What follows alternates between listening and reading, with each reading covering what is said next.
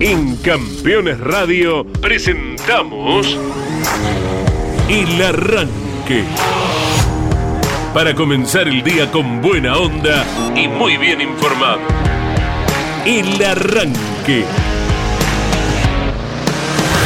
Entrevistas con los protagonistas, historias, toda la pasión del automovilismo y el humor inconfundible de Luis Landricina. El Arranque.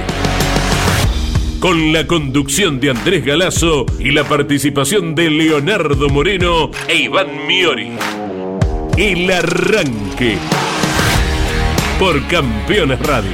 Todo el automovilismo en un solo lugar.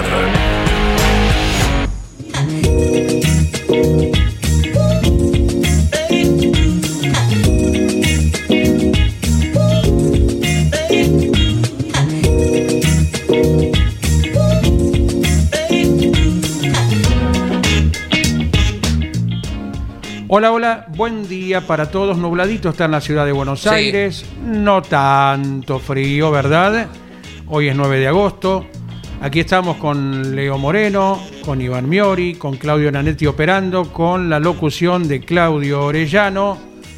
¿Qué número de mate es el que lleva en el día, El don Leo? primero, sí señor, Eh, eh, feliz estreno, el primero, exactamente. Eh, 72 años cumpliría hoy Jorge Recalde, Jorge Raúl Recalde. Eh, lo celebramos, eh, más allá de que no está allá en este plano, lo celebramos con nuestro recuerdo a una de las figuras sin duda más importantes del automovilismo argentino. Y- En y su conjunto, claro, sí, exactamente, sí. o sea, mm, de los más completos, tal vez, ¿no? Digo, eh, sin la mm, publicidad de otros grandes campeones, eh, pero Jorge Recalde debutó y ganó en turismo carretera, ¿no? En una época que corría, no sé, un tipo que se llamaba Roberto Maura, por claro, ejemplo. sí, sí, Eh, sí. debutó y ganó en turismo carretera, además de todo lo que ha ganado en lo que era su especialidad, más allá de que en el TC tuvo una campaña formidable, no fue campeón de turismo de carretera por desempate de victorias, porque en realidad, em, si mal no recuerdo, y alguno me corrige, sumó los mismos puntos que Gradasi en, en uno de los campeonatos del 70. Y en diferencia de victorias, Ezequielganem.com.ar ya nos irá Sí. ya nos irá actualizando Bueno. acerca de ese dato que solidariamente Ezequiel nos va a entregar. Ahí ¿eh? está. Si, si no quedó empatado, quedó ahí eh, a, a año calendario a nada. Sí, sí. Eh, y, y si al 11 44 75 00 00 lo ratifican o lo rectifican, mm, bienvenido sea. Hoy es el Día de los Pueblos Originarios, Día Internacional de los Pueblos Originarios. El año pasado lo contábamos, un congreso en México en 1982, en un día como hoy. Así que mm, en aquel momento hicimos indios en el automovilismo, trajimos al indio Muniz eh, como un... eh, en esto de maldecirle indios a los aborígenes por la, aquella confusión de los europeos de Cristóbal Colón de viajar hacia las Indias y llegar a nuestro continente e inmediatamente eh, ponernos el apodo de indios de originariamente otro país, ¿no? Y bueno, y quedó, y, se utiliza, y se utiliza en el buen sentido de la palabra, no se utiliza como un adjetivo descalificativo, Sí, ¿no? sí. Eh, al contrario, que indio que sos, eh, hasta es una especie de travieso, este Como piloto es indio. Como eh. una admiración, Claro, lógico, exactamente. Vamos a hacer una recorrida de mm, localidades, hoy meteorológicamente hablando, aborígenes, cómo está en Punta Indio, cómo está en Indio Rico, cómo está en Villa Cacique, eh, cómo está en Quequén, eh, nombres de ciudades que vienen de, mm, eh, de la lengua originaria como puede ser guaraní o mapuche. Eh, estaremos recorriendo climáticamente, además de la ciudad autónoma que ya tenemos 12 grados con una temperatura de 18 de máxima, con probabilidades de lluvia mañana en gran parte de la provincia de Buenos Aires y tal vez también aquí en eh, la capital federal. Haremos un recorrido de esto, además del recorrido típico de los miércoles. ¿eh? Hoy tenemos clases, Sí. si Dios quiere, y eh, vamos a recorrer el país Vamos a una provincia hoy conociendo el zonal. para para conocer el automovilismo de la región y de paso, de paso Claro. saber eh, actualidad a nivel general, Claro, ¿verdad? exacto. Ni te lo pienso decir para que te sorprenda eh, a dónde viajamos. Pongo todo en el bolso. ¿Eh? Los esquíes, eh, las ojotas, por si Sí. la duda que me querés. Porque a mí me llevas a la playa hoy con, eh, por ejemplo, no sé, en Claromeco hace 9 grados. Sí. Yo me calzo, las, me descalzo en realidad, me pongo las ojotas y salgo a mojarme los pies. Sí, señor. Así que si me vas a llevar a algún lugar que tiene costa, tengo que tener absolutamente todo en el bolso. No te lo ¿eh? pienso decir. Y- de pura maldad, Sí. vamos a hacer un acertijo como si fuera una de A las ver. preguntas que hacemos los jueves. Sí. ¿Eh? Bueno, de pura maldad te A vamos ver. a hacer una que seguramente vas a contestar bien. no, no, pero no me pongas tanta confianza. Pero sí, Yo prefiero que viene no, lindo más ese vale desafío de andar ahí, viste, un poquito al límite de la adherencia, diría Alberto Juárez. Sí, ¿eh? correcto. bien, bien, ahí estamos. Moviendo las manos para un lado, para el Claro, otro. cuando hay que corregir, viste, esas cámaras a bordo Claro. de aquellos tiempos o de estos tiempos, siempre son eh, muy elocuentes acerca Claro. de lo que un piloto tiene que corregir y poner derechito el auto. Parece que vienen saludando en algún momento si, si los mirás de afuera. Eh, ¿Tienen algún recuerdo con eh, la base aérea Punta Indio? ¿Han ido a ver alguna de las eh, ediciones que se hizo en aquel semipermanente, no digo porque en realidad era una base aérea y no funcionaba como un eh, circuito de carreras donde eh, a mediados de los 90 el turismo de carretera, a mediados no, a principios de los 90 eh, llegó, se han dado grandes competencias con distintos ganadores, si uno busca en los archivos imágenes ve ese auto, esa pista anchísima porque es para aviones, pero que después se metía en un embudo de la chicana y venían cinco autos a la par y había que tirarse. Allí tienen algún recuerdo, fueron a ver alguna carrera Punta Indio, fueron, hicieron noche, pernotaron en Punta Indio dentro de la base aérea que tenía sus reglas también, porque no era obviamente, este terreno, territorio de en la Fuerza Aérea y tiene sus reglamentaciones que por allí no son las habituales de ir, no sé, al autódromo de 9 de julio y prenderte un fueguito y hacerte un costillar, ¿no? Tenía sus reglamentaciones, también con esto de prender fuego, eh, había una convivencia diferente a lo que folclóricamente habitualmente vemos en los autódromos. Fueron, pernotaron, hicieron, no sé, yo particularmente teníamos un colectivo casilla y tuvimos que hacer el fueguito adentro. eh, una locura. Un poquito, pero en tipo en un esos tanquecitos, en un Sí. barril, si se quiere. De, de chapa, con una chapita abajo para que no queme el piso, porque no se podía prender fuego afuera. Habíamos intentado y vinieron y nos, eh, señor, ¿qué está haciendo? Uy, discúlpeme, no sabía. Bueno, ¿y cómo hacemos para comer? Porque no teníamos horno, Claro. ni, ni cocina más allá para calentar mate. Claro. Eh, y habíamos comprado carne, si no íbamos por las pastas. Sí, sí. Así que fueron, se las ingeniaron de alguna forma para hacer algún asadito o algo, aquellas tremendas carreras que el TC tuvo en Punta Indio. Si tienen algún recuerdo, nos lo cuentan. ¿Eh? En alguna ocasión tuvimos que dormir en el cuartel, ¿verdad? Sí, Como si fuéramos conscriptos. Quienes no hicimos la colimba, ahí supimos al menos de qué se trataba el pernoctar en la cuadra, le llaman, ¿verdad? Todo Claro, exactamente. cuartel lleno de camas dobles. Eh, y recuerdo también esa ocasión que salimos y el parabrisas del auto estaba absolutamente congelado. Y luego le vamos a preguntar al profesor, porque Sí. la primera instancia ¿cuál es? Tirarle agua caliente. No, le Bueno. tiramos agua fría. Sí. Porque ya con solo agua fría, para lo congelado que estaba el parabrisas, era una diferencia de temperatura Claro. bastante importante. Sí. Le vamos a preguntar al profesor. ¿qué hacer? ¿eh? Yo el- En caso de un congelamiento de parabrisas, de cómo lo... Ayer me pasó y no le quise tirar agua caliente porque me dio julepe. Claro. ¿no? Digo, a ver si todavía es lo único que falta. La diferencia abrupta. Claro, entonces aire y bueno, que vaya paciencia, paciencia que y una vez que empezás a andar ya el viento mismo lo, lo mueve. Una, esa car- carrera del 92 ahí en Punta Indio, creo que ganó 93, ganó Walter Hernández. Ganó Walter Hernández y estaba con una Chevy Juan Manuel Landa. Me acuerdo, detalles muy chicos, yo tenía 12 años Sí. y Landa me regala un póster gigante de la Dodge. Mira. ¿eh? Con, eh, me- me- lo, lo tengo, a eso. Eh, El, no- abuelo de Marcos Landa, El abuelo de el hoy piloto de TC, ese- no me quería perder de acotar lo siguiente. Sí. 8 menos 20 de la mañana ingresábamos por la escalera allí a las alturas del Mouras Sí. y justo en el box que es solidario con las escaleras, ¿quién estaba a 8 menos 20 y ya desde antes, Sí. no llegaba en ese momento, en el box del equipo de Esteban Trota? Marcos Landa. ¿Viste? Estaba Mirá ahí listo para iniciar las tareas porque es integrante técnico de la escuadra. A mí ¿eh? me gusta la gente que llega temprano. Eh, me- la otra me, me irrita un poquito.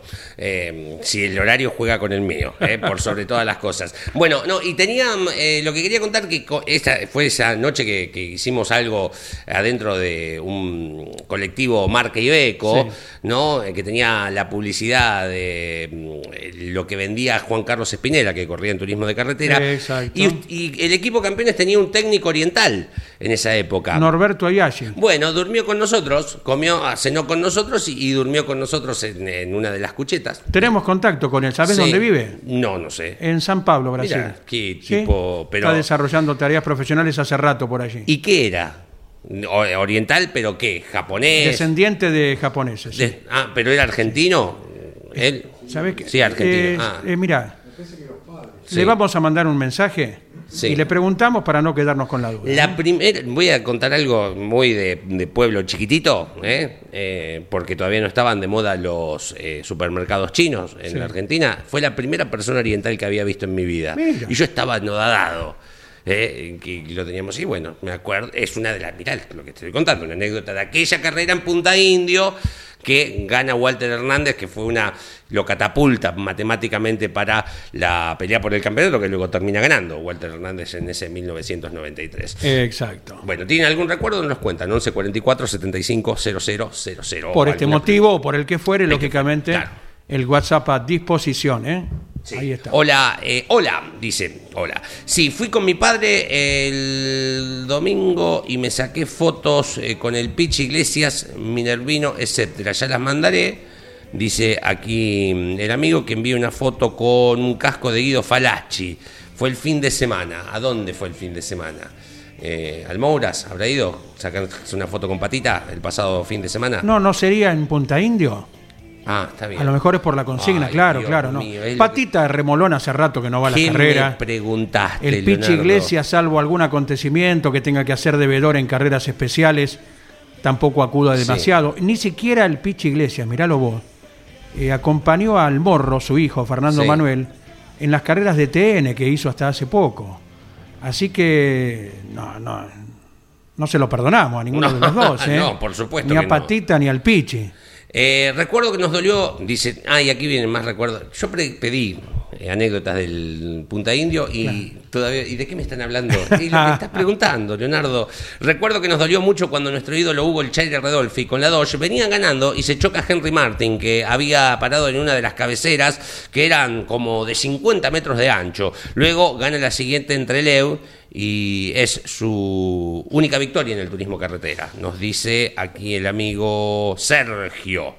Eh, que nos escribe.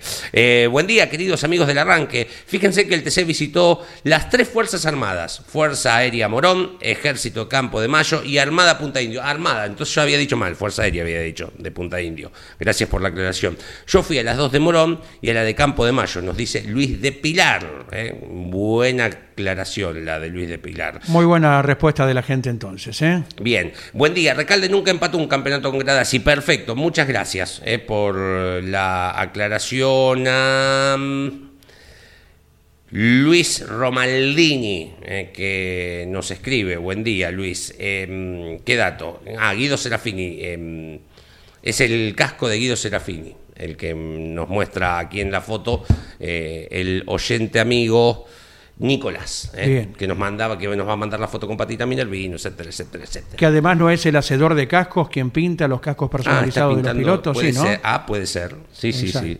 Puede ser. Tenemos el contacto para conocer automovilismo zonal ¿Dónde nos y además que el colega sea ministro de turismo de la ciudad, de la provincia, lo que guste para Ah, claro. ilustrarnos un poquito. Leo, a ver, si te digo que nos vamos a una provincia que tuvo tres autódromos, uno de nivel internacional, que lamentablemente ya no existe, el otro Ya está, no sé si en trámite judicial, el otro para categorías zonales sí debe estar activo. Una provincia del buen sol y el buen vino. Uy, me encanta, de mis preferidas. Nos vamos a Mendoza. Sí, ¿sí? muy bien. Federico Gubiotti, buen día, abrazo enorme desde Buenos Aires. ¿Qué tal? Buen día, Andy, para vos, para toda la audiencia del arranque. Un placer estar contigo nuevamente con los chicos del equipo. Eh, un día en que el sol está asomando muy lentamente. Hoy está un poquito nublado y 8 grados de temperatura, ya que estaban con el reporte del tiempo hace un ratito y hablando de la base aeronaval de Punta Indio, que tan buenas carreras le dio al turismo carretera, ¿no? Sí, señor, sí, señor. ¿Y cómo está la precordillera? Si tenés visual o de estos días, eh, ¿ha nevado convenientemente? No, no. Eh, hace rato que no cae una gota de agua, hay una sequía de meses aquí en Mendoza. La montaña ha tenido alguna nevada, eh, sobre todo la alta montaña, eh, pero no es una exageración de nieve, ¿no? Sí, sí, sí. Cuando en el sur y hasta, bueno, hasta, hasta los confines del sur, hasta en Ushuaia, se notan nevadas absolutamente copiosas en la Patagonia, ¿verdad? Tierra del Fuego fue terrible. Sí, eh, hay que recordar que nosotros Mendoza está en la parte más alta de la cordillera de los Andes, o mm. sea, la altura de Mendoza, hacia el sur de lo que sería Malargüe, hacia abajo, y esa zona, las montañas del lado chileno, o sea, la, la verdadera cordillera de los Andes, no la precordillera, eh, es más baja y el, eh, hay más nevada por, porque hay más humedad viniendo del lado del Pacífico. Mendoza está protegida por la cordillera, claro. montañas de 5.000, 6.500 metros, eh, hace que acá sea bastante seco, ¿no? Y hasta 7.200 como tiene la Concagua, ¿no? Exactamente. ¿Son 7.200 o es más? No, 6.900 y algo que no me acuerdo exacto. Sí, señor. Bueno, uno de los... Bueno, el pico más alto de, nuestra Argentina, ¿no? ¿Verdad? Ese, lo es.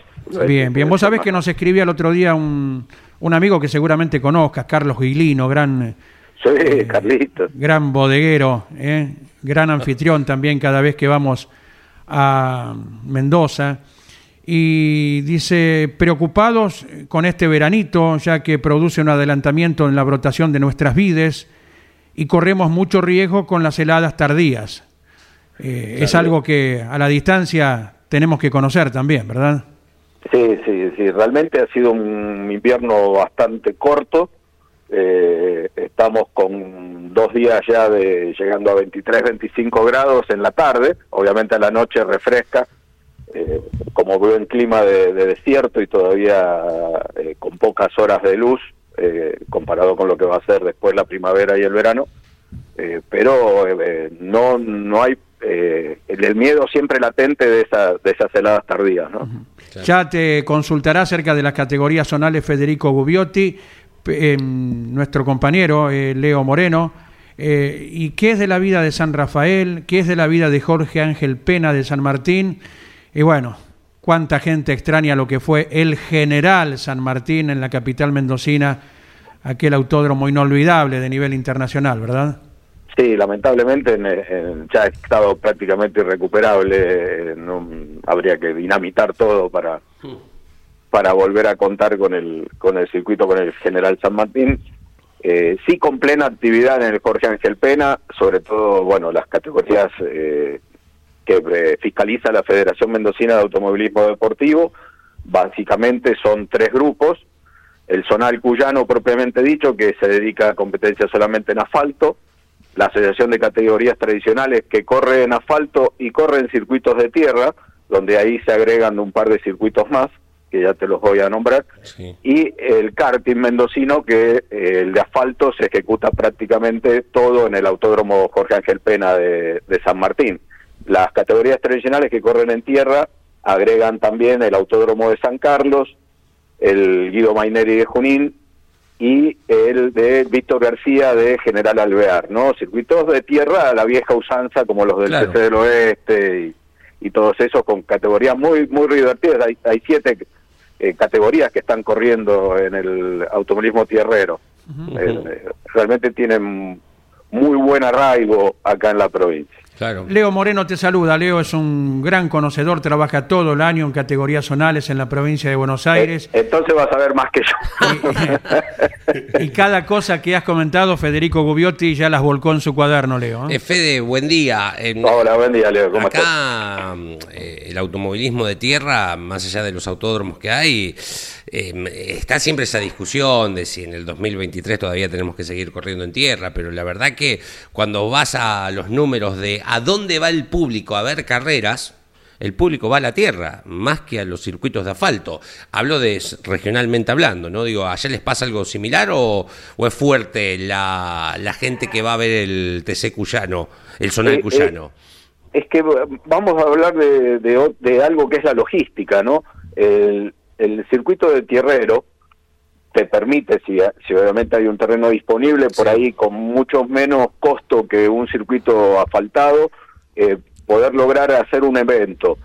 Entonces, te nombre que eh, General Alvear al sur de la provincia, San Carlos, que es eh, al, e, al, sur, pero no tanto, o sea, yendo, es intermedio de, de San Rafael y Mendoza, eh, son lugares con mucho terreno disponible, con mucha zona desértica y es fácil eh, trazar un circuito eh, de tierra que manteniéndolo debidamente se puede preservar con menor costo que un circuito asfaltado, que es lo que es hacer hoy un autódromo. Claro. Si, si vos ves los últimos que se han hecho, fueron con, con apoyo gubernamental en casi todas las de Vichicum, Posadas, eh, perdón, Posadas, Santiago del Estero, eh, que se está haciendo en Misiones, eh, son una inversión grandísima. Y el automovilismo de tierra le permite a la gente de la zona tener más cerca el automovilismo, ¿no? lugares que están apartados del centro de Mendoza tienen esos circuitos y, pueden eh, hacer que el vecino tenga competencias de automovilismo con mucho menos costo de traslado y, con lugar para hacer el asadito y hacer un camping, ¿no? Em, Fede, ¿y el Zonal Cuyano corre solamente en el eh, Jorge, en el Pena? O, No, no, no. Eh, también corre en San Luis, ah, en el Rosendo Hernández. Y la próxima fecha del Zonal Cuyano, que va a ser la sexta, eh, será en el Villicum, el 27 de agosto. Claro. Es más un, un, campeonato interprovincial, por decirlo de alguna forma. Por eso el nombre de Cuyano, ¿no? Porque en su momento había eh, las tres federaciones, eh, la de San Luis, la de San Juan y la de Mendoza, organizaban fechas bastante asiduamente. luego a veces eh, San Luis se apartó un poquito, tiene categorías propias, pero de vez en cuando hacen una, una fecha en conjunto donde se junta el zonal eh, puntano y el, y el zonal mendocino. Eso es lo ideal. Para mí la unión hace la fuerza. Puede, acá cada uno después defiende su kiosco y hay una cuestión de licencias. Eh, yo, para mí en el automovilismo bonaerense tenemos que tener eh, categorías unificadas, más fuertes, en lugar de con 12, 13, 14 autos, una categorías con 30, 40, que es todos los puchitos que andan corriendo. Y de última, el tema de licencia la haces de donde te figura tu dirección en el DNI. Vos que sos mendocino, bueno, sacás la licencia en Mendoza. Sos de San Luis, la sacás en San Luis. Si hay una cuestión económica de los organizadores. Y sí, parte, parte es eso. Yo veo acá Mendoza por, por eh, chica y, no hay tanta diversidad, pero yo veo los distintos TC parecidos que hay en Buenos Aires. Totalmente. Eh, el Turismo 4000, el TC Roque Perense, el Procar 4000. Son todo lo mismo. Son todo lo mismo. Sí, alguna mínima diferencia reglamentaria, pero sí, los mismos autos, sí, totalmente. Pero están, eh, no sé, bueno, eh, son idiosincrasias, ¿no? ¿Y, ¿Y, el Zonal Cuyano qué tiene? ¿Qué, ¿Conformado por qué está? ¿Qué categoría? Mira, eh, tenemos una categoría muy numerosa que es la promocional, eh, se llama así, promocional, que son prácticamente Fiat 147, Fiat 128, tuvo un parque de 27 vehículos en la última fecha que ganó Agustín Palau. El turismo de carretera cuyano también una especie de turismo 4000, el reglamento sería muy parecido al del Turismo 4000. Sí. El Turismo Pista 1400, que son todos, casi todos Fiat 1, algún 128 con motor 1400 justamente, con los motores de Fiat. La clase 2 de turismo, que sería la clase 3 del turismo pista. Ajá. El reglamento muy, muy parecido. Y este año eh, volvió la fórmula, después de mucho tiempo, con el empuje de Juan Manuel Vasco, de, lo, de Ariel Iruela, volvió la fórmula cuyana que admite chasis Tito y chasis Crespi. Ah, muy bien. con diversos motores. Puede ser Renault, puede ser Audi. Bien. El Audi, uno, va, Audi, el Volkswagen 1600. Sí, sí, sí, sí, entiendo. Eh, ¿Y el automovilismo de tierra también son tienen divisiones así? Sí, hay siete categorías. Eh, espera que se me están mezclando los papeles. Sí, está bien. Eh, la 850, obviamente Fiat, 600, Renault Gordini. Fiat 600 y Gordini hay en todo el país. Es, es sí, sí, creo que son, son una plaga. no, pero realmente hay un Fiat 133 ¿eh? en el A850. Qué bien. Algunas categorías también meten 4L, Citroën. En, Sí, en este caso no, no he visto en el reporte de la última carrera que nos hizo Carlos Casteller, eh, porque fue en General Alvear, que me queda a varios kilómetros de acá de, de la ciudad de Mendoza. Eh, las fotos que hay, si quieren verlas, eh, pueden entrar en la página de Facebook de Fotos Sonal Cuyano y ahí van a ver las fotos de, las categorías que corrieron este domingo.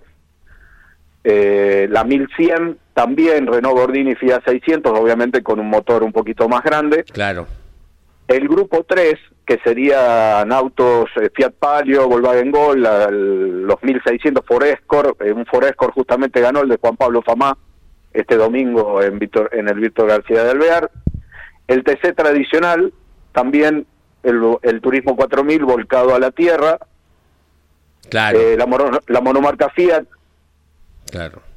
el Sport 4, que serían los viejos chasis Soprana, pero ah, con motor de cuatro cilindros, que fue la más numerosa, 27 coches. Sí. Llevó al, al Víctor García.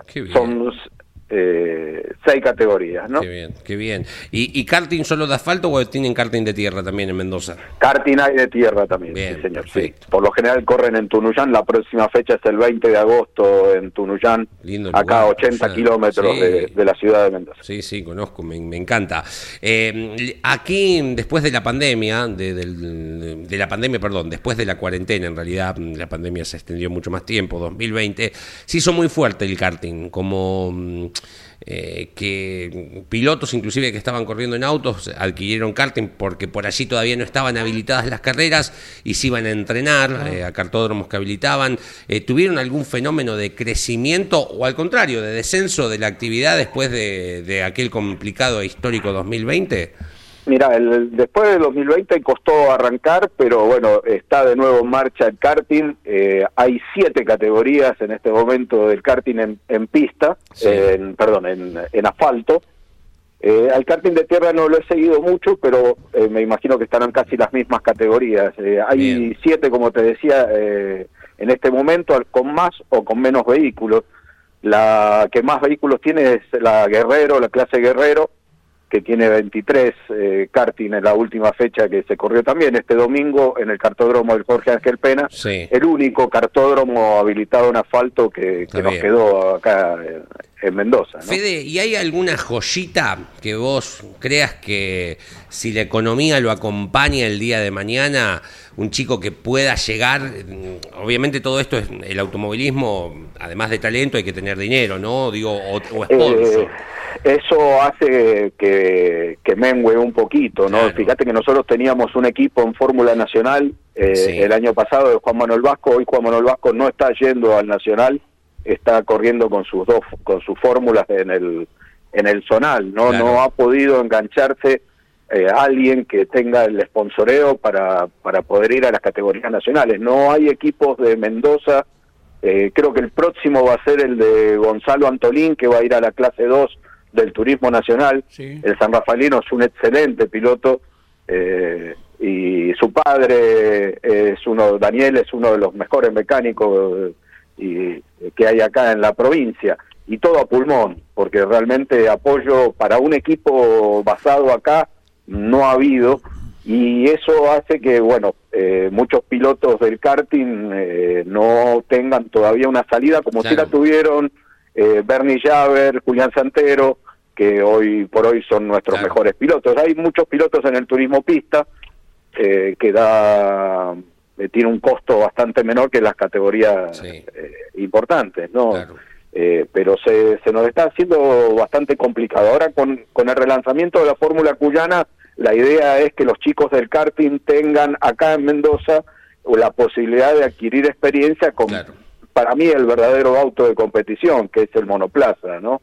donde se aprende. Yo hoy veo chicos que están haciendo saltos muy grandes hacen tres carreras de fórmula y ya le ofrecen un TC Pista Moura, ¿no? Exacto. Eh, me parece que estamos equivocándonos de, de cabo a rabo, pero bueno, eh, poderoso caballero don dinero, te ofrecen correr por por menos costo y te vas, dejar los monoplazas, ¿no? Que para el gran público siempre han sido menos atractivos. Y además el joven piloto tal vez pueda vender mejor el aviso a su cliente, a su patrocinante. Seguro. En un auto tipo TC Pista Mouras que en un Fórmula. Es, eh, es así también la cuenta, ¿verdad? Claro. Sí, sí, la, gente está muy fanatizada y, eh, con respecto a, esos, a ese tipo de vehículos y se olvida de que los chicos jóvenes no tienen que estar en esos vehículos. O sea, yo hoy veo que Otto Friesler va al TC Pickup.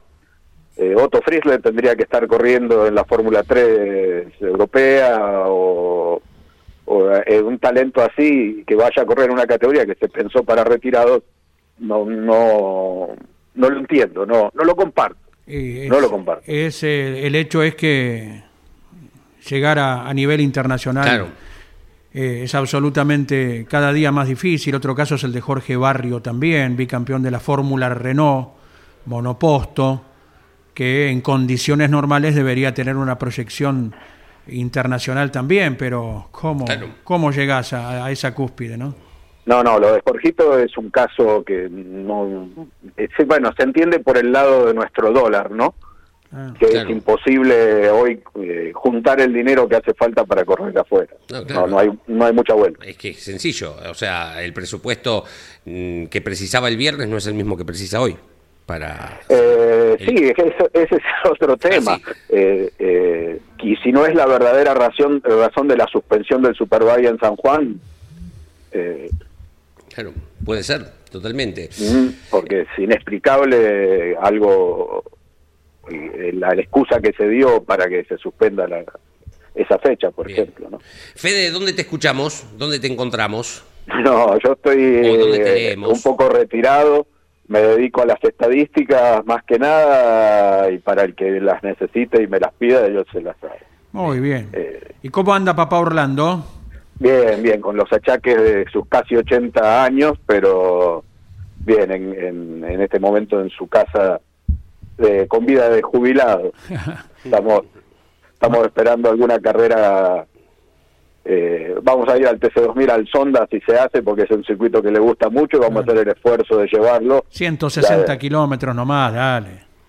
Y sí, a esa vamos a ir. El Vichicún es hasta que nos planten unos arbolitos y baje la, la intensidad del sol, lo, lo vamos a dejar de lado por un tiempo. Exacto, pero ahí tenés las tribunas también en el Villicún, las tribunas principales eh, que tienen su cobertura.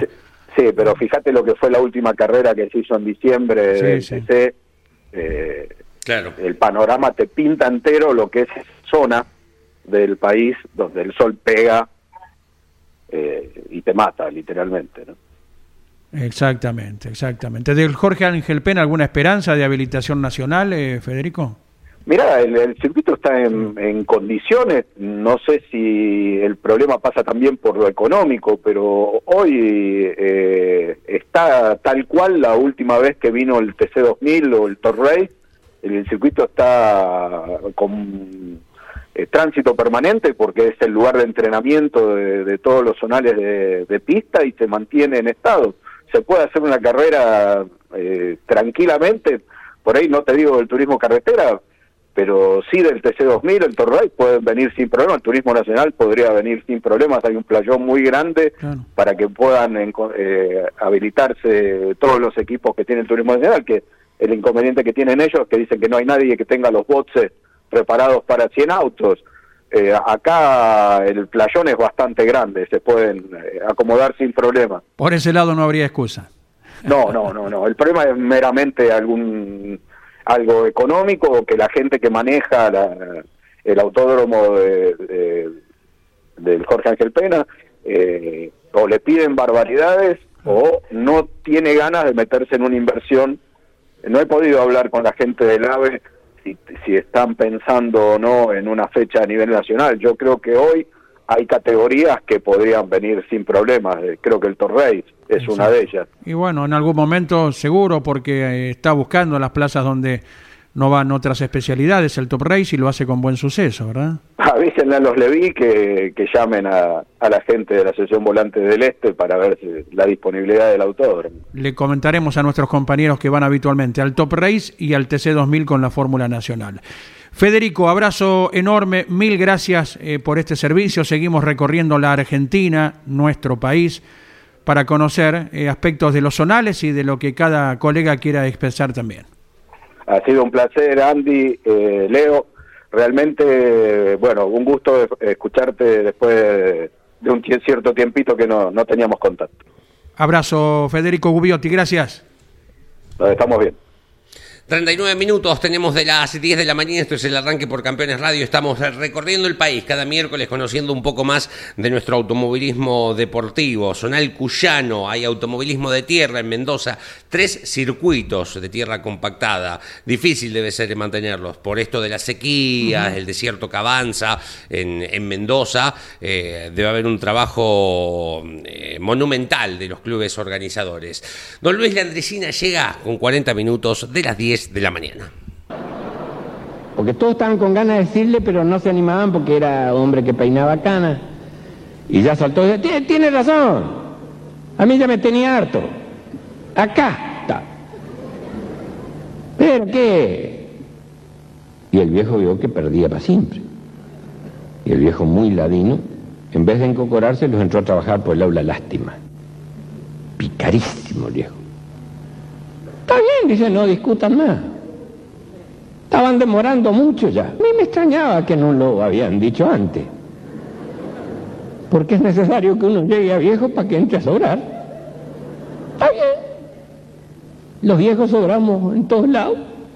Era justo que acá también sobre. Si me van a negar ese soquete de carne que a veces tiran en la parrilla para convidarle a este pobre viejo, está bien, agárrenlo para uno más joven. A mí no. Total, uno está curtido estas cosas. voy a venir más. Y todos lo miraron al otro como diciendo, che, vamos, le dijiste. Porque todos los que lo siguieron a la cosa después lo dejaron solo. Y el Mario no se dejó atorar, ¿viste? Discúlpeme, don Hilario. Usted está confundido. Acá nadie le está negando el soquete carne ese que usted dice. Y si quiere venir a comer, venga.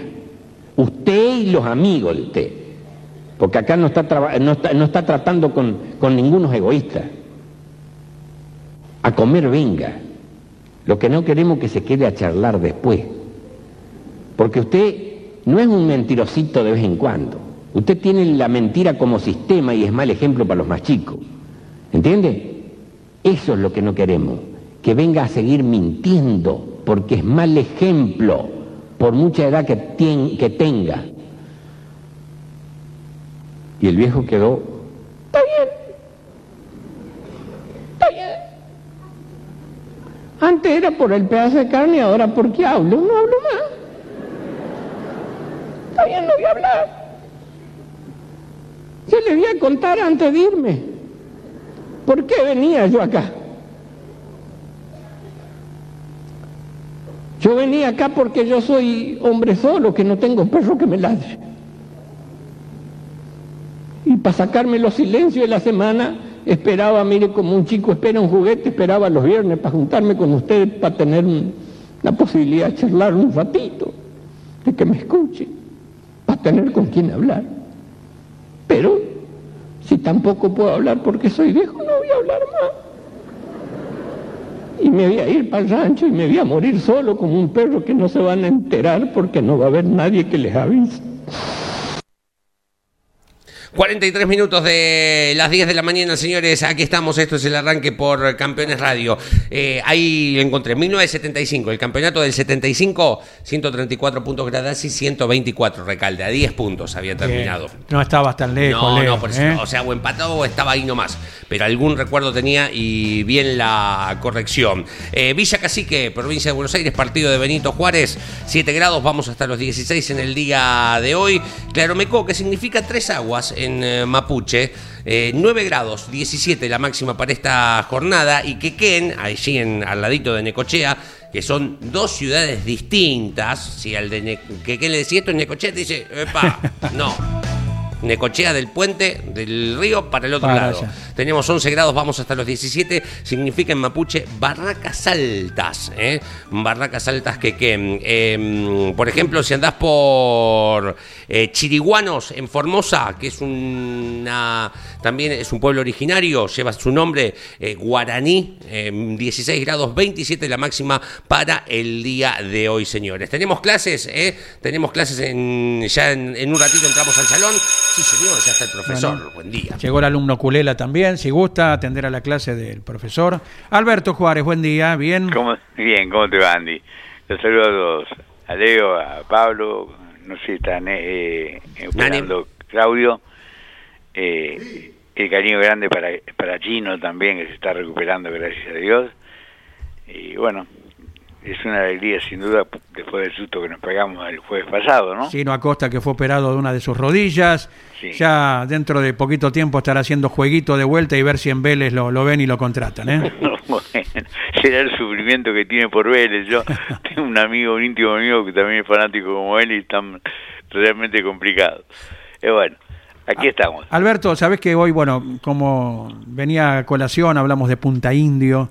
eh, me acordaba de una vez que nos despertamos y estaba el parabrisas congelado del auto. Eh, lo quitamos con agua fría. Eh, lo del agua caliente sería algo muy riesgoso hacerlo, Alberto. Y es una variación de temperatura tremenda. eh, Los cuerpos, además hay un fenómeno muy particular, ¿no? Con el, el agua, que aumenta de volumen, técnicamente se dice dilata, en dos mm, cambios de temperatura. O sea, cuando vos lo aumentás de temperatura, eh, realmente, fíjate, pone prácticamente al borde una Sí. olla y vas a ver que ni bien empezó a calentar, empieza a derramar. ¿De acuerdo? Sí. Porque aumentó de volumen. Bueno, eh, también eh, el agua cuando entra en estado sólido, cuando se transforma en hielo, produce lo mismo. Y si no, ¿quién nos olvidó alguna vez una botella de agua o de algún líquido con muy poco contenido de alcohol? Porque el alcohol neutraliza, eh, digamos, aumenta la temperatura de solidificación y te encontraste si era agua sola o alguna gaseosa con la eh, botella rota, ¿no? Claro. Entonces, claro, sí, en el freezer, totalmente. Eh, el lado de demostración. No, Vos- nadie bajó, la- nadie bajó las cervezas, chicos. y Ah. ahí abrís y te encontrás con el desastre. Mamita. Exactamente. Ahora, eh, yo no aconsejaría ese golpe brusco, ¿no? Claro. De temperatura, no, no lo aconsejaría. El agua fría ya es suficiente diferencia, ¿verdad? Sí, sí, seguramente lo, lo va a descongelar. eh, a ver, va a tardar un poquito más, Y bueno, pero pero no el parabrisas te va a durar un poquito más también. Exactamente, porque no olvidemos que el parabrisas Sí. está enmarcado con un, es decir, a veces tiene caucho, a veces tiene eh, casi directamente metales, porque hay hoy fibras mucho más rígidas que el caucho para montarlo, y bueno, esas diferencias de, de dilatación, de variación de volumen, puede provocar la rotura de un parabrisas. ¿no? Exactamente. Bien, bien. Alberto, ¿alguna consideración acerca del dominio eh, por el aspecto técnico, ¿no? Del equipo Renault en TC2000. Eh, ya destacaste en su momento lo que es el dominio de Red Bull en la Fórmula 1, eh, muy consistentes, cada uno en lo suyo. Sí. Eh, mira, ocurre lo siguiente, y ustedes me creen, porque después de tantos años de conocerme saben que no, no me gusta. no, en serio. Claro, O sea, a veces, pero a ver, eh, de la misma manera que cuando yo decía eh, el tema de la presión de neumáticos, que el auto doblaba, frenaba mejor, eh, porque copiaba exactamente, mejor dicho, utilizaba plenamente el dibujo del neumático para lo que fue diseñado, que no fue caprichoso eh, ese dibujo. Bueno, tardaron un poquito, pero me lo, me lo aceptaron. Cuando alguna vez les comento que he visto ganar competencias con el ingeniero ga- encargado de la puesta a punto, no estando en el circuito, eh, a veces hasta parecía un bolazo, ¿no? Y algunos lo entendían así. Y es más, cuando la producción esa era de alguien íntimo, menos. Este está haciendo, apretándose, haciendo bombo, ¿no? Y bueno, eh, esto hoy ya es más conocido y creo hubo una nota impecable que hizo Ariel Larralde con Oscar eh, Facinelli, que es el ingeniero junto con Alejandro Chaparrat del equipo de, de Marcelo Ambrogio, ¿no? Los autos que se visten de Renault, como dice Jorge Luis algunas veces. Bueno, ocurre lo siguiente, eh, tiene esa tecnología, mm, el TC2000, más allá de que no es la tecnológica categoría de otrora, de otros Sí. tiempos, pero esa la tiene en el equipo de Ambrogio. Y de pronto, que yo sepa, hay otro equipo que la tiene.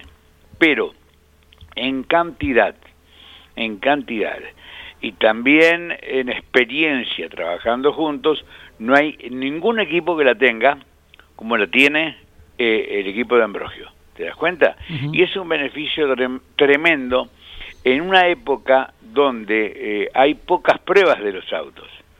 Entonces, eh, vos podés recibir a través de un sistema de simulación, o sea, algo que te hace mm, reflejar en una pantalla y en unos datos, una adquisición de datos, el comportamiento de un auto cuando le cambias la barra, cuando le cambias el resorte, cuando le cambias el amortiguador, cuando le cambias la alineación del auto, Sí. lo vas poniendo a punto y si tenés datos de carreras anteriores, lo vas poniendo a punto con todo eso. Eso, eso, en los simuladores de pilotos se utiliza para que el piloto, digamos, en el simulador trabaje sobre el auto. Hay un hecho muy muy reciente, Mickey Schumacher, el hijo de Michael Schumacher, ¿no? Trabajó todo un viernes a la noche con el simulador de Mercedes. Y otra hora ocurrió que todos decían, uy, mirá cómo trabajó en el simulador y ahora eh, andan también eh, tanto Hamilton como George Russell. Y no, o sea, era que el auto fue simulado en toda esa complejidad electrónica que hay y obvio, se puso en pista, se dieron muchas coincidencias y el auto es como si hubiese ensayado. No sé si me explico con esto, ¿eh? Como si hubiese sí. ensayado un día entero. Claro, claro. El simulador en, en un inicio fue Alberto para que el piloto conociera de qué se trataba el circuito y la evolución llevó a muchísimo más, como de costumbre. Claro, claro. Cuanto más adquisición de datos tenga el auto, Mm. que no tiene muchos el TC2000, pero los tiene, ¿no? Más podés aproximar la simulación. Cuanto más experiencias tengas en circuitos, Sí. si vos sos un cuidadoso de todos esos datos y los vas reservando, más posibilidades. Entonces vos ves que eh, ese auto, ese auto, el del equipo, es distinto, es distinto. Porque hay cosas que a veces la gente no lo ve.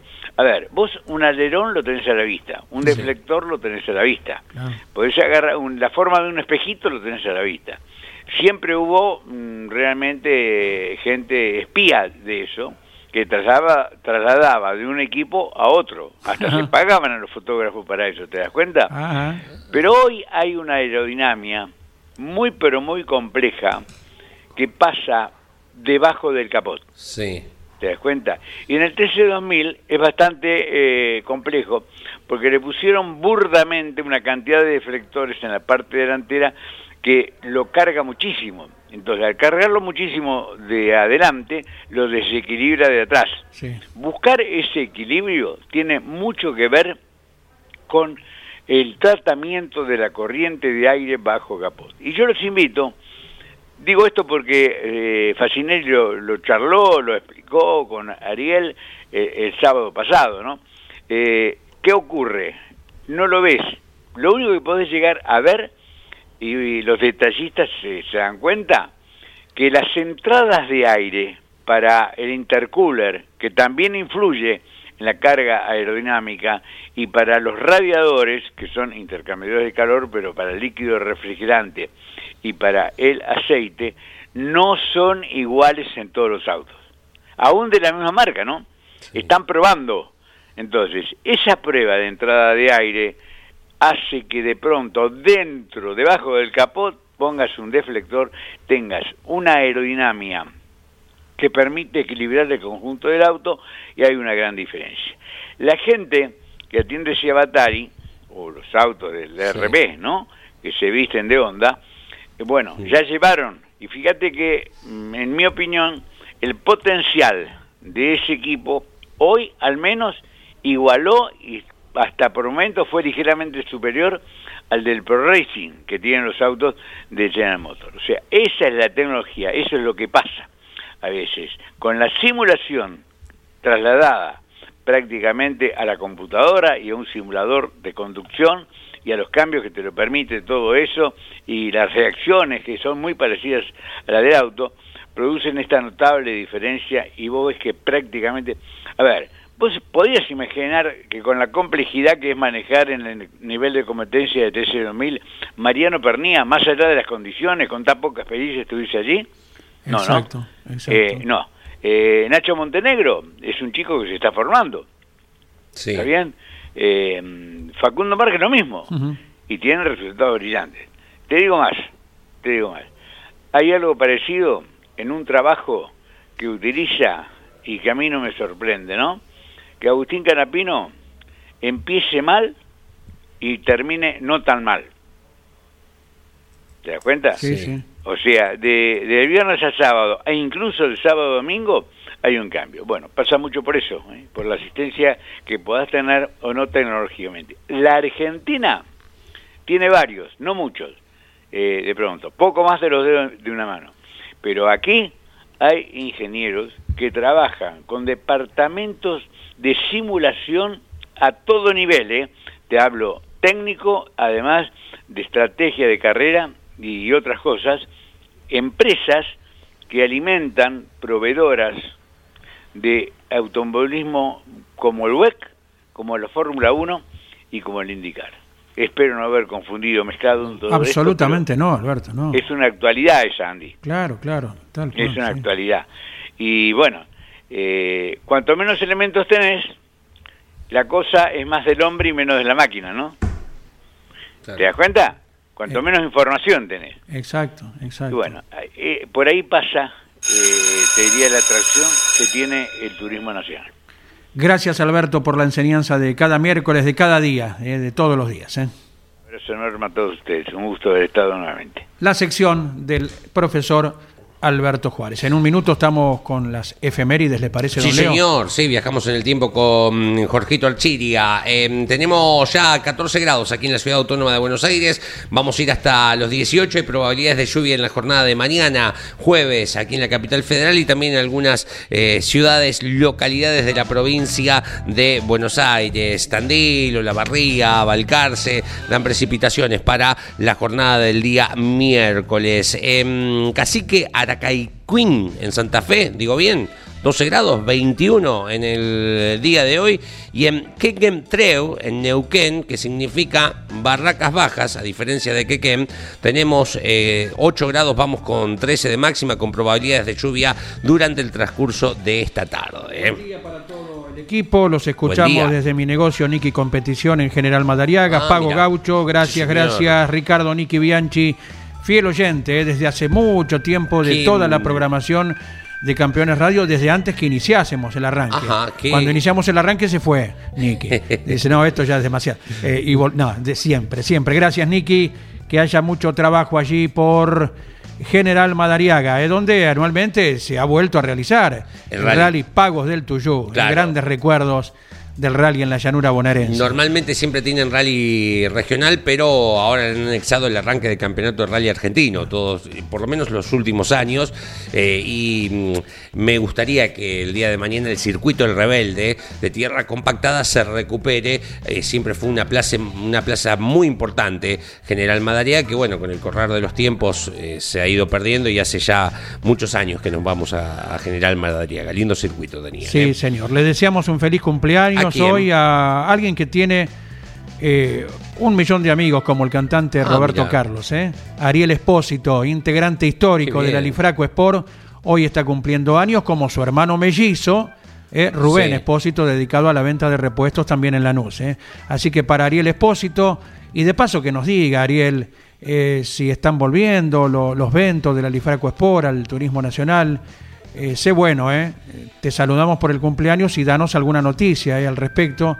Que, pasen los mellizos Espósito un gran día. Que además tienen como referencia ser sobrinos de Mario Espósito, el histórico hombre de prensa del Automóvil Club Argentino. 79 años está cumpliendo el Colorado Chonero. Le mandamos Juan Alberto Chonero, una de las figuras eh, lindas del turismo de carretera, ganador en el TC, eh, eh, tal vez el que abrió el camino a los pilotos del sudeste. Ochonero era un representante del zonal muy importante y llegó al turismo de carretera, anduvo bien y empezó a animar a toda la zona sudeste de la provincia de Buenos Aires a incorporarse a la máxima. así que le mandamos un saludo muy grande. Desde ya que sí. Ya estamos con Jorge Archiria, nos ha respondido Norberto Ayashi el ingeniero electrónico desde San Pablo, Brasil. Ah, fue integrante técnico de, nuestro equipo. Eh, él nació en Argentina, sus padres son japoneses. Bien, perfecto. Ahí lo ponemos en claro todo lo que comentabas por haberte encontrado en una ocasión en una carrera de Punta Indio. Correcto. Jorge Archiria, buen día. ¿Qué tal? Buen día. Bueno, un saludo a Mario Espósito, siempre tan amable, ¿no? Realmente un tipo sensacional, ¿no? Exacto, hoy no es el cumpleaños de él, lo hemos citado. No, no, no, pero lo saludo porque este, las veces que hemos estado en, el Automóvil Club Argentino, la verdad que la atención maravillosa, ¿no? Muy amigo del recordado e-, Eduardo Lesner. Sí, Qué tipo, qué tipo irrepetible. Impresionante, ¿no? Exactamente, nuestros mejores recuerdos. Sí, señor. Bueno, año 51, eh, fíjense, le llamaban el cóndor de Tras la Sierra, también caballo de lona, ¿no? Sí. Cuando se puso un buzo grande y, bueno, un tipo sensacional, con una personalidad bárbara, Jorge Raúl Recalde, eh, hoy hubiera cumplido 72 años, joven para esta época, eh, nacía en la ciudad de Minaclavero, comenzó a correr en 1970, anteriormente con un Fiat 600 y después ya con el Renault, ¿no? Sí. Ganó el desafío de los valientes de 1972. El Renault, si van a mm, eh, Cura Brochero, hay un museo ah. general donde podés encontrar desde animales, obras de artes, y hay una parte dedicada al automovilismo y allí está uno de los Renault Gordinis que condujo Jorge Recalde para disfrutarlo. Qué bueno. Mm. Bueno, también fue campeón de turismo clase C en 1974, sí. subcampeón de turismo de carretera en 1975 con el equipo ERSEC y múltiple monarca en el rally nacional. A nivel internacional fue subcampeón mundial del grupo N en el 88 y 1995, años en los que además ganó el rally de Argentina.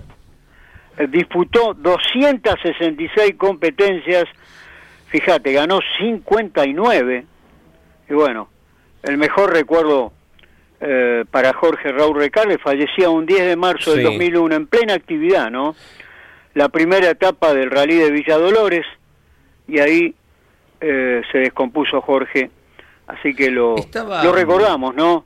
Eh, cumpliría años hoy Jorge Raúl Recalde, nada menos, ¿no? Eh, estaba buscando si mm, eh, tal vez algún oyente tenga el dato, mm, nos lo pasa. Mm. si hay libros como Roberto Mouras, Príncipe del TC, Carlos Reutemann, Eter, Reutemann Eterno, ¿no? Le preguntamos a los colegas cordobeses, más allá del museo que la familia Recalde exacto. ya tiene instalado en, Mina Clavero, ¿verdad? encontré un libro particularmente es de Recalde y, no.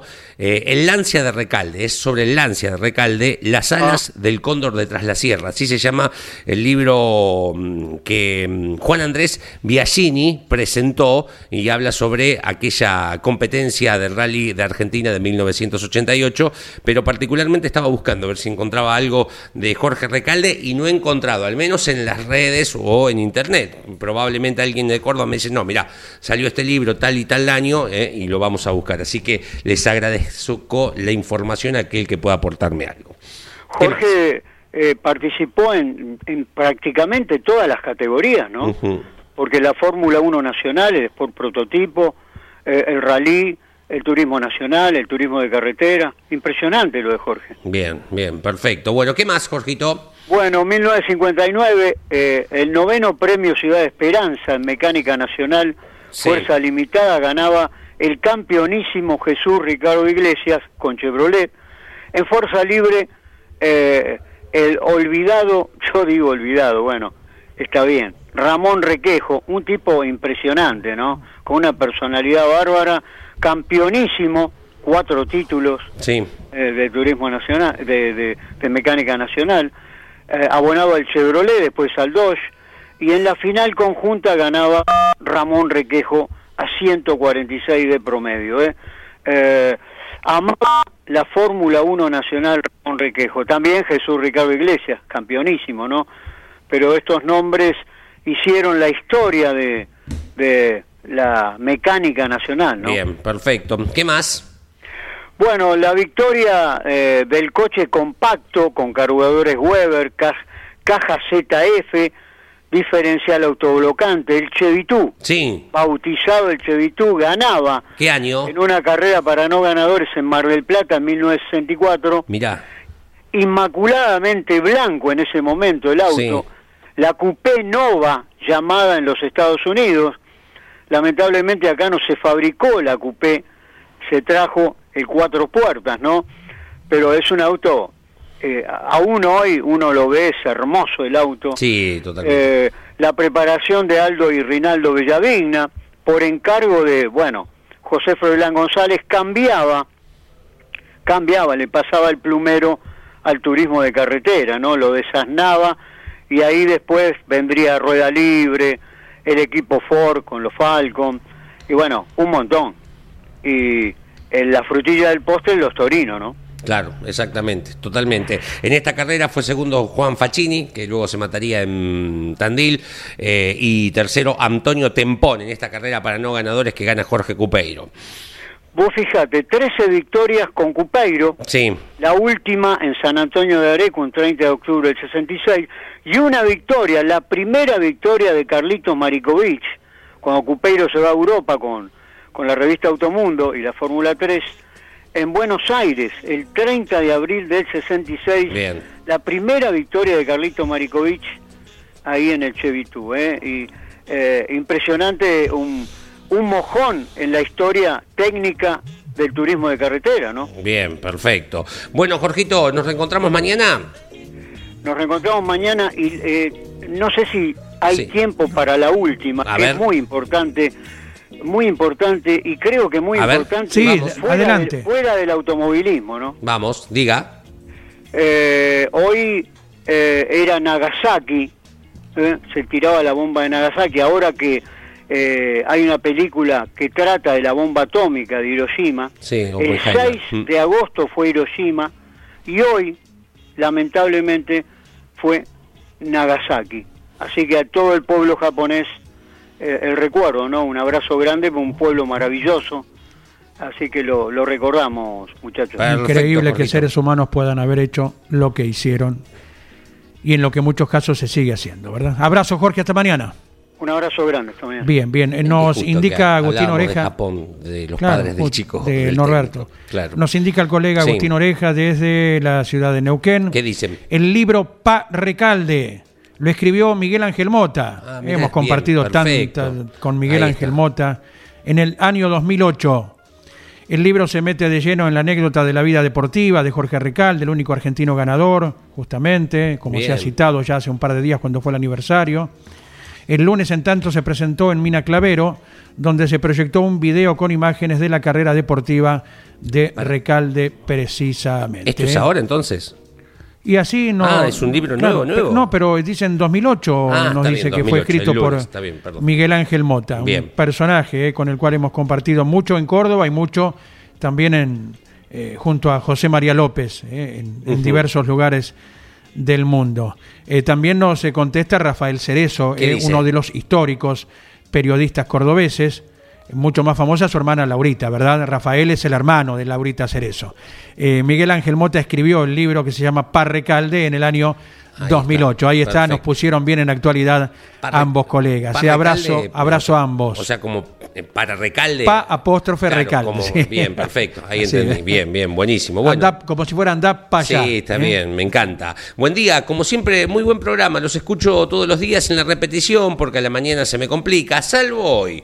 Yo casi que estoy seguro que empataron en puntaje Recaldo, Recalde y Pirín. Se definió por una victoria más para Gradas. Y yo tenía eso, eh, nos dice Cachi, pero fui a buscar particularmente y hay 10 puntos de diferencia a favor de Recalde en el campeonato del... sete- a favor, perdón, de Gradasi en el campeonato del 75. Me encanta Entre- la etapa. Entre cordobeses era, ¿eh? Sí. Sí, em, Rafael Cerezo nos envía la, la tapa del Sí. libro Pa, apóstrofe, Recalde, y hasta con un rombo en el casco, ¿no? Es todo un dibujo, no- no, Claro, foto ni sí, nada sí, que una caricatura. Sí, sí. Me gusta, ¿eh? Muy bueno. Eh, buen día, amigos arrancadores. Eh, ay, bien que me, me corrige Fede Larrea acá. El Museo Polifacético Roxen. Eh, en la localidad de Nono, ahí eh, estás en Cura Brochero, te vas hasta Nono, son, está muy cerquita. Eh, totalmente recomendable. Mis respetuosos saludos, nos dice Fede Larrea, con respecto a dónde está el auto que podés ver de Recalde, que es un Renault Gordini. Además, digo, si estás en verano ahí, eh, te vas al, al río, al arroyito y pasas un día fantástico, fantástico. No, no, era Nono, al ladito de Cura Brochero. Sí, Exacto. señor. ¿Llegamos al cierre? Sí, señor. Bien, en un ratito, a la hora 12, 50 Sí. minutos nos separan del mediodía, viene Carlos Alberto Leniani con la tira y toda la actualidad del automovilismo, automovilismo argentino que se llama durante viernes y sábado Claro. Top Race en Concepción del Uruguay. Estaremos Sí. destacando en un ratito en la tira los horarios que tendremos por Campeones Radio y por Radio Continental Perfecto. el sábado. ¿eh? Eh, va a haber automovilismo zonal el sábado en el cartódromo de Camed en Mar del Plata, el karting del Atlántico, eh, y en Toay, en el Autódromo Provincia de La Pampa, la, form- eh, la categoría Fiat 1 Pista, que es de la Federación del Sudeste, son todos Fiat 1, muy linda, va con 27 anotados el fin de semana. Hoy, después de Tarafa, episodio número 100 de Motor Informativo Zonal, con todo lo ocurrido el fin de semana. Sí, exacto, episodio Vamos, número 100. centenario. Mar del Plata, Coronel Vidal, Olavarriga, Lobería, Tandil, Azul, General Belgrano, La Plata, Dolores eh, y 9 de julio, donde estuvo el Procar. Todo eso hoy en el compacto del episodio número 100 de Motor Informativo Zonal. Casi nada. Y a las 15 venimos con Pablo Zárate y el programa Turismo Nacional. Gracias a todos, abrazo, hasta mañana. Campeones Radio presentó El Arranque. Entrevistas con los protagonistas, historias, toda la pasión del automovilismo y el humor inconfundible de Luis Landricina. El Arranque. Con la conducción de Andrés Galazo y la participación de Leonardo Moreno e Iván Miori. El Arranque por Campeones Radio. Todo el automovilismo en un solo lugar. Campeones Radio. Una radio 100% automovilismo.